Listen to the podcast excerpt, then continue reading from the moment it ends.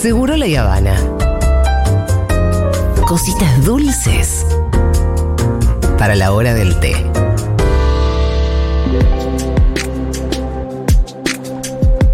Bueno, y seguimos con este tema que tiene copada la agenda de los medios, pero también nos interesa especialmente.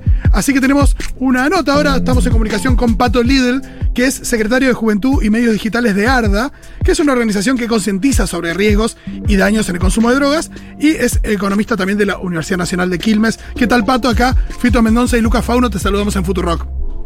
Buenas, ¿cómo están? Hola, Pato. espacio. Pato, bien. Bien, estoy, Pato. Em, muchas gracias por atendernos. Lo que queríamos charlar primero con vos es, eh, bueno, pensando también en la cuestión más urgente, ¿no? Eh, hoy, consumidores de cocaína, ¿qué deberían tener en cuenta a la hora de, su consumo? ¿Cuál es, ¿Cuál es la cuestión más urgente y qué, em, qué aspectos deberían tener en cuenta para, para, bueno, para cuidarse, ¿no? Sí, bueno, eh, primero que nada, muchas gracias por el espacio. Este, mm, y bueno, hay, hay un grupo de, digamos, de, consejos que regularmente se da, una, una serie de consejos que regularmente se da a la gente que usa cocaína, eh, como por ejemplo higienizarse las manos, las fosas nasales, no compartir utensilio de consumo, higienizar bien el espacio de consumo. eh, ese tipo de, mm, este, de consejos son los que normalmente se dan, pero a esos es muy importante ahora en esta coyuntura sumarle, por ejemplo, tener a mano eh, agendado en el celular contactos de emergencias médicas, no consumir si compraron alguna, si le compraron alguna sustancia, alguna, perdón, a una persona, algún dealer tranza que no era el habitual, el de siempre, o si el dealer ofrece una sustancia nueva. Eh, también a la hora de consumir cocaína, es- eh, durante, en es- en- por lo menos esto, hasta que se disipe un poco el alerta, eh, a la hora de consumir, probar una pequeña cantidad de la sustancia y esperar a sentir eh, los efectos antes de volver a repetir la dosis. Básicamente por bueno, el, el alerta que está circulando de la, este, de la contaminación, de la adulteración de la cocaína que, que este, aconteció en zona oeste.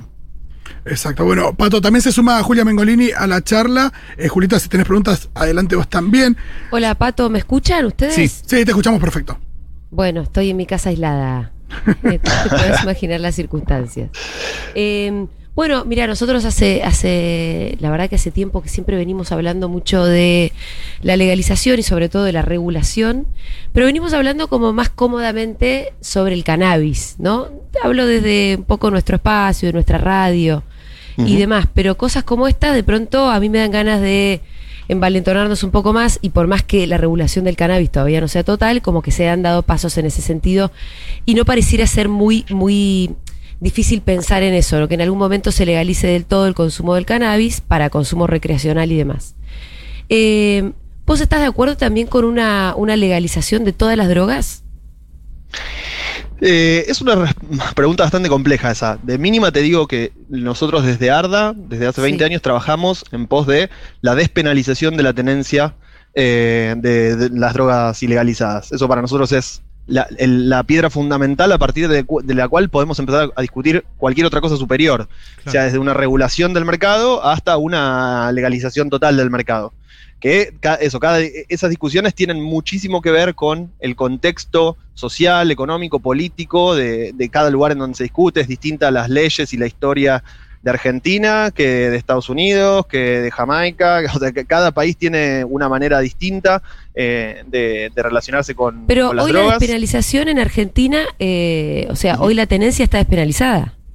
No, hoy la, tene- la- tenemos una ley vigente desde 1989, que es la ley de drogas, la 23737, que penaliza con este, de mínima tres años de cárcel la tenencia de drogas ilegalizadas. Y eso va desde el cannabis, eh, pasando por la cocaína, el éxtasis, hasta cualquier otra de las drogas que, que- que forman parte de esa lista. Bueno, pero ahí nos vas a tener que clarificar un poco, porque ves que todavía eh, hay confusión al respecto. Sí, tal cual. Sí, sí, sí. De hecho, ah, Yo- hay mucha, yo- yo te- hay mucha irresponsabilidad a la hora de comunicar este tema. Por eso, Exactamente. Lo, yo- lo que existe en Argentina es un marco regulatorio que eh, es- solamente abarca al cannabis para uso terapéutico y que las únicas personas que, sobre las cuales no recae la penalización de la tenencia es aquellas personas que estén inscritas en el registro de productores de cannabis, En. Reprocan. Exactamente. Eh, si no estás inscripto y te eh, agarra la policía, sea con una tuca, con una semilla, eh, con cualquier cantidad, por más mínima que sea, de sustancias, te pueden hacer una causa judicial que puede terminar en la pérdida de la libertad. Es Tenés lo que razón. pasa Entonces, todo el tiempo, las estadísticas eh, este, muestran, pa- para, para que tengas una idea nada más, Sí. el 35% más o menos de la población carcelaria de la provincia de Buenos Aires, que es un montón de gente, Sí. está presa por la ley de drogas, por delitos relacionados a la ley de drogas, de las cuales la gran mayoría son causas este, por, por tenencia simple. Ahora, que es- lo, perdón, lo lo que que, es, está eh, penalizado es el consumo. Claro, a partir del fallo de Bastarrica. El problema, o sea, en Argentina no está penalizado el consumo, pero sí está penalizada la tenencia, Claro. lo Claro. cual es, es una triquiniela. Con, con- Claro, triquiñuela. para ¿Cómo- ¿Cómo consumir haces para consumir tenerla. si no tenés? Claro, exactamente. Por eso el tema es el traslado, ¿no? Para todo el mundo. Sí, en general, además- es- el mayor conflicto está en el traslado. Y se sabe que la las personas trans, por ejemplo, hay un montón detenidas ahora en las cárceles por temas de narcomenudeo y nunca llegan a juicio y las tienen ahí demoradas. Exactamente, es una, es una discusión que la discusión de la, de la penalización de las drogas y la criminalización de las personas que usan drogas es una discusión que desde que existe la, la- la- la prohibición y la guerra contra las drogas es un excelente chivo expiatorio Claro. eh, para un montón de para, para no dar un montón de discusiones como eh, la falta de acceso a trabajo de calidad, este, la enorme desigualdad social, la pobreza, este, es mucho más fácil eh, discutir que, que hay que terminar con los narcos eh, y, y que las personas que usan drogas son criminales, es más fácil decir eso que, bueno, hablar de los contextos en los cuales este, se, se- se generan esos, esos consumos de sustancias. Pato, venimos hablando de la reducción de daños. Eh, ¿Cómo definiríamos la reducción de daños? Por ahí hay algún oyente que, que no lo tiene claro y estaría bueno clarificar. La reducción de daños es básicamente un paradigma científico que se opone en la vereda enfrente del prohibicionismo-abstencionismo.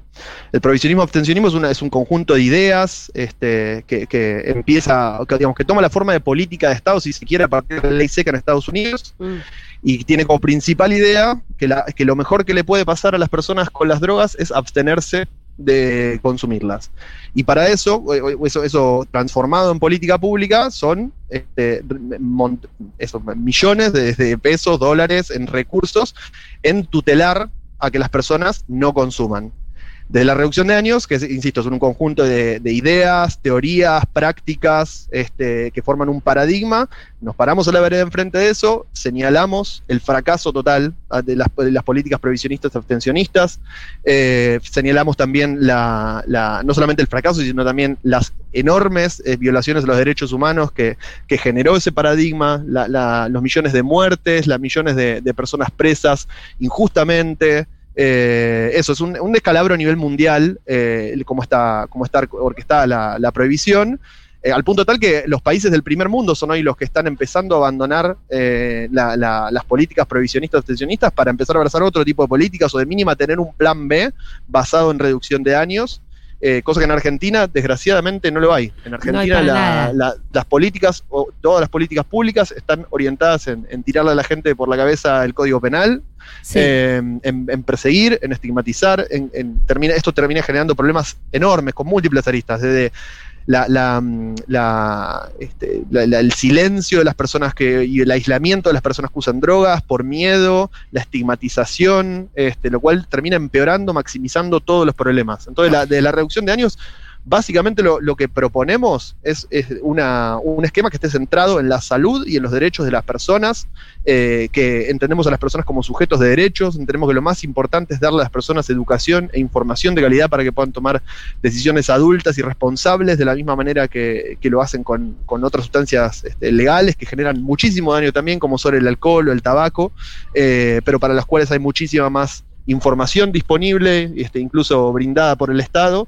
Nosotros queremos justamente eso, que, la, reducción de años eh, y eso es un paradigma que bajo ningún punto de vista eh, deja fuera a las personas que tienen problemas eh, con drogas, sino todo lo contrario, se, se ocupa de darles un, un trato digno este, y, y- la, la- ayuda de- del sistema salud que necesitan, pero principalmente señala las, los errores eh, y, la, y el fracaso total de la guerra contra las drogas y de la prohibición como, como política pública. Pato, eh, pienso en el ejemplo de las terapias de sustitución, que entiendo que tienen eh, mucho éxito para el tratamiento de la adicción a los opiáceos, que ahí pienso que la abstención total en general es prácticamente imposible, ¿no?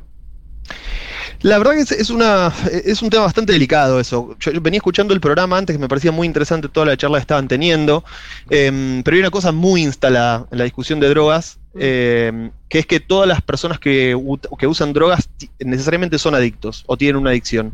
Eso está metido en la cabeza de la gente, es uno de los grandes éxitos de la guerra contra las drogas y el prohibicionismo. Por lo cual, para empezar la discusión, me parece que es- súper importante este, que, eh, entender que la gran mayoría, esto lo, digo, no lo digo yo, lo dice la ONU, lo dicen las estadísticas de todos los países, lo dicen estadísticas de Cedronar en Argentina, la gran mayoría de las personas que usa drogas no tiene problemas relacionados a su consumo.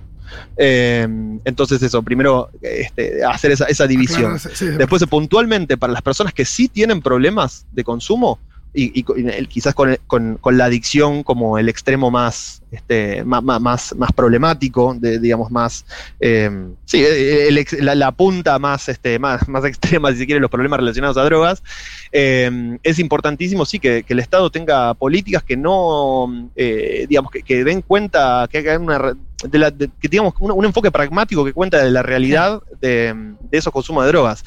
Una de esas políticas puede ser, por ejemplo, sí, las terapias de sustitución, las salas de consumo controlado, donde las personas que, que tienen problemas de consumo eh, pueden acercarse eh, a un lugar donde no se las estigmatiza, no se las juzga, no se las persigue, y de- como lo- también hablaban antes del de programas de intercambio de jeringas, son todas cosas que existen en Europa, en el primer mundo, desde hace muchos años, y que justamente posibilitan acercarse a las personas eh, de una manera no estigmatizante, sin perseguirlas, acercándolas al sistema de salud, que eso es lo que me parece más importante de todo, acercándolas a servicios sociales, eh, porque cuando uno rasca un poquito el problema de las, de las adicciones o de los consumos problemáticos, ve que alrededor de esos problemas hay muchos otros que son incluso todavía más importantes y hasta determinantes en el problema de la droga, como por ejemplo situaciones de pobreza extrema, situaciones de violencia Mm. eh, general, violencia doméstica, eh, violencia en los barrios de- con- a partir de las fuerzas de seguridad, eh, falta de trabajo. eh, cuando uno ve que la- la- cuando uno analiza el contexto de las personas que tienen problemas con las drogas, generalmente se encuentra con todos esos otros problemas que si no son la causa del problema contra las drogas, de mínima lo agravan.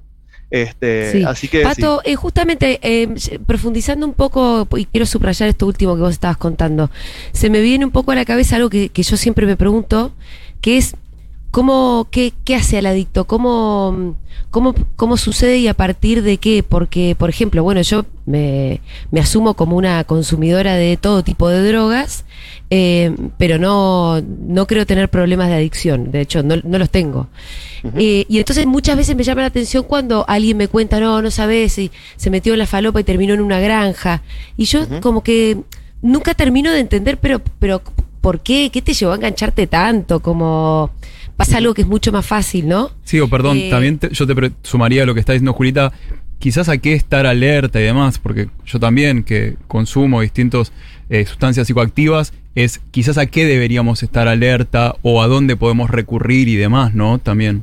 Sí. Tal cual. Sí, cuando, cuando ver que hay un problema también, ¿no? Porque por ahí hay un amigo que piensa que no tiene un problema y sí lo tiene.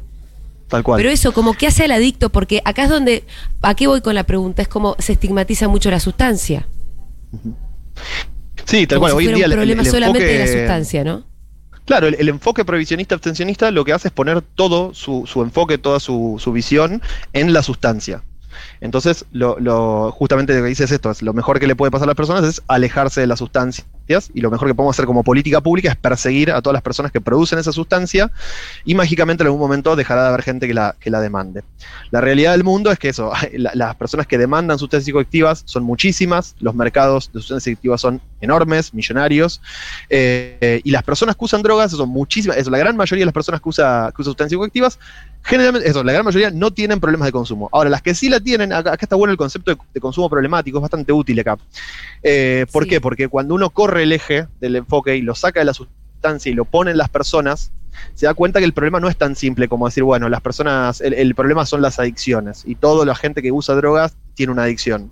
Eh, la adicción es un problema, eso es, quizás la, la expresión más problemática de los problemas relacionados a drogas, tiene que ver con eh, una, una- un cambio metabólico en la persona, una dependencia, eh, este, por un lado química de la sustancia, pero también por otro lado psi- psicológica. Sí, claro. Este, hay una, mm, este, hay, hay una, un nivel de compulsividad en el uso de la sustancia muy grande, eh, pero insisto, son casos muy particulares, son la- la- las personas con adicciones son insisto, una, parte muy pequeña de la población de usuarios de drogas, eh, y después, quizás si, queremos hablar de los problemas más, más comunes, ahí podemos hablar del, concepto de consumos problemáticos, y también poniendo la mirada en las personas, este, el problema es tan complejo como cada persona que tiene un problema, digamos. Ahí es importante, el, el enfoque de reducción de daños ahí es muy útil porque permite justamente observar todo lo que hay alrededor de la persona y de la sustancia y del consumo, permite observar el contexto, permite observar los problemas de esa persona, permite eh, generar un abordaje multidisciplinario eh, del problema eh, que tenga esa persona con, la, con las sustancias. Eh, así que lo clave, lo principal nos parece es primero brindar información sobre los riesgos y los daños que tiene cada sustancia. ¿Pato? La- Sí, perdón. Sí, sí. No, eh, pensando en el testeo de, sustancias, que es algo que nos gustaría que estuviera muy extendido en nuestro país y la verdad que eh, son muy contadas las, las experiencias. Vemos que en Mar del Plata hay una experiencia que, que parece que es muy positiva. Eh, siempre, por supuesto, con empuje, digo, privado, privado no de empresas, sino de personas que se reúnen a, hacer estas iniciativas. Em, bueno, primero esto, ¿no? ¿Cuánto queda por extender esto del testeo de sustancias? Y después, en el testeo, ¿cuáles son las alteraciones? Porque sabemos que en realidad las, las drogas que consumimos eh, vienen con alteraciones para, no sé, para hacerla más económica, por lo que sea, eh, de parte de quienes las comercializan. Esto tiene que ver con la ilegalidad también. Eh, ¿Cuáles son las alteraciones más habituales? No para generar pánico, pero por lo menos para Claro. entender un poco en, el, en el abanico de las principales drogas, qué alteraciones son por ahí habituales y quizás no, Imagino que na- nada se detecta a simple vista, pero por lo menos para, para tener en la cabeza entender que lo que consumimos puede estar adulterado.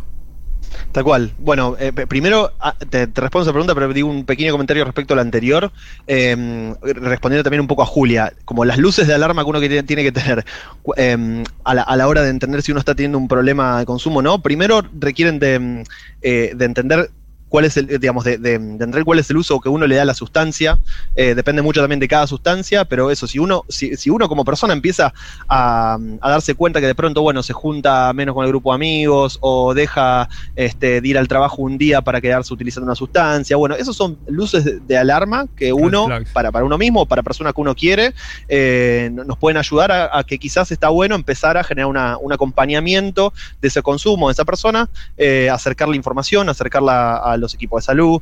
eh, eso nos parece muy importante.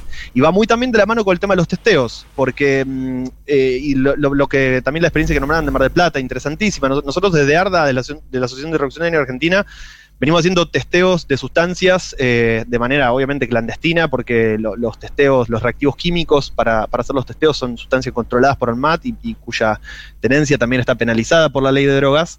Eh, pero eso, desde hace 20 años venimos haciendo testeos en, en fiestas under eh, con reactivos químicos. y también hay un montón de otras organizaciones, también como Chill and Safe de Mar del Plata, organización amiga. Le mando ahí también un saludo a Ina, que ahora de hecho está en Colombia haciendo un seminario sobre mm, testeo de sustancias. El testeo es una herramienta clave, clave, clave que nos permite primero identificar si la sustancia que, tenemos en nuestro poder es efectivamente la que creemos o no, y también utilizando algunos eh, cruces de, distintos tipos de testeos, eh, hasta podemos saber si estamos en presencia de algún adulterante. Y también eh, hay incluso testeos más complejos, con, con, por ejemplo, espectrómetros de laboratorio que nos permiten saber exactamente la composición química de cada muestra.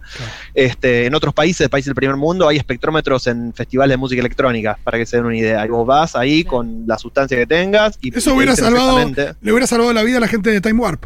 Exactamente, exactamente. Y acá, voy, y por ejemplo, acá, en- acá en Argentina, lo- yendo a, lo que me preguntabas vos, los principales adulterantes que se encuentran dependen mucho de la sustancia, pero eh, quizás el, el adulterante estrella hoy en día viene siendo el levimazol. Levimazol es un antiparasitario de uso veterinario con que bueno inhalado genera ciertos efectos estimulantes y es una de las principales sustancias de corte que se encuentra hoy en día en la cocaína en Argentina y en el mundo Eh, cafeína también es una de las principales sustancias de corte eh, y bueno después nada lo, lo que se imaginen digamos Pato, es, es- Disculpa, sí. te quería hacer una consulta. ¿Con qué herramientas contamos, por ejemplo, además de seguir a Arda, recién nombrabas a Chill and, ¿cómo es, perdón? chill, chill and safe Chill and Safe. ¿Con qué herramientas contamos tanto eh, en las redes como si tenemos alguna situación? ¿A dónde podemos recurrir? Eh, sobre todo esto, ¿no? Pensar ante cualquier situación o de duda, ante cualquier sustancia que tengamos o ante una situación en la que veamos que nos- se nos está yendo de las manos. ¿Hay una respuesta? ¿Hay algún lugar,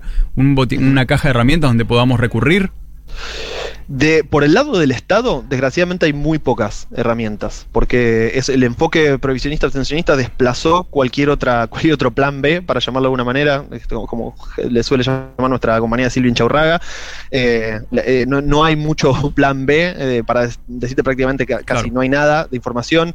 Cedronar, para que se den una idea, este, creo que compartió una historia ayer com, eh, compartiendo el comunicado de provincia de Buenos Aires, eh, pero después no, no, hay agencia del Estado donde, a la cual uno pueda acudir eh, a, obtener información. Así que principalmente está bueno acudir a las principales ONG y organizaciones que, venimos trabajando el tema desde hace años.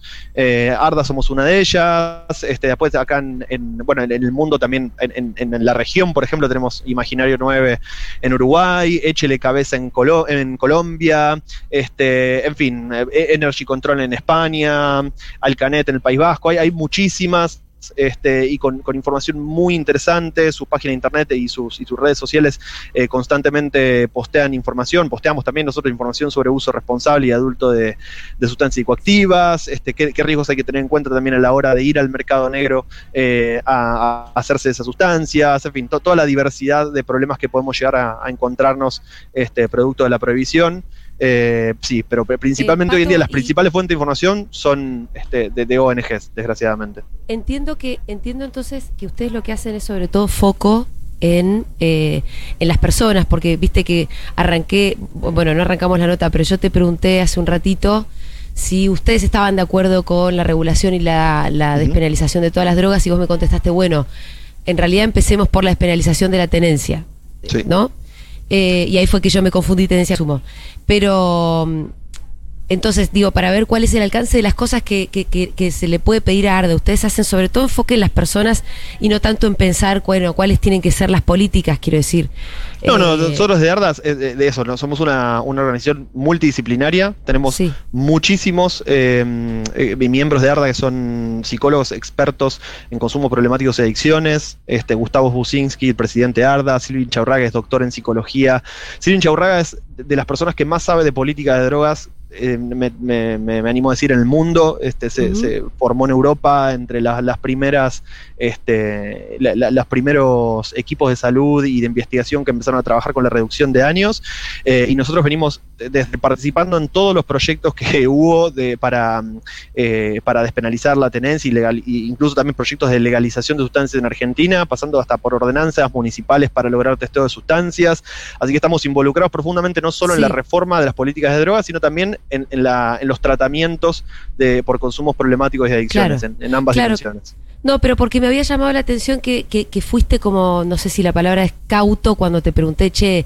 este era un problema que se soluciona con la regulación, porque si nosotros decimos, la verdad es que si vos decís, che, eh, despenalicemos eh, o legalicemos el, el, consumo y la tenencia, bueno, dejas de tener el problema de la persecución penal sobre los consumidores. Perfecto. Ahora, no dejas de tener, me parece a mí, el problema del narcotráfico, a partir del cual, por ejemplo, se pueden ve vender una droga que era la porquería que vendieron ayer, ¿no? Que mató a tanta gente. Exacto. Sí, sí, no, es, es tal cual. La, la, la, el tema de la legalización, de hablar de legalización, sí. es que para, para el público no está tan informado es una palabra que muchas veces genera mucho miedo. Este, bueno, el, el, sí, sí, el, el cuco de la, el cuco de que el, el, narco va a gobernar, como que eso.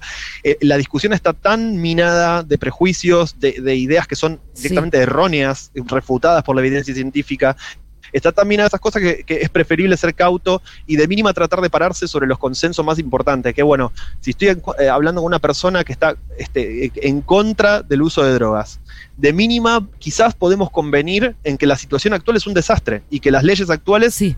No hicieron ninguna otra cosa que no sea empeorar todos los problemas relacionados a drogas. Entonces por ahí, hablando de despenalización de, de la tenencia, hablando de todos los problemas que genera la penalización del consumo de drogas, eh, quizás podemos ahí generar un punto de consenso con un montón de gente que no, que no piensa exactamente igual a uno. Claro, claro. Es como eh, hay que ir de a, de a pasitos.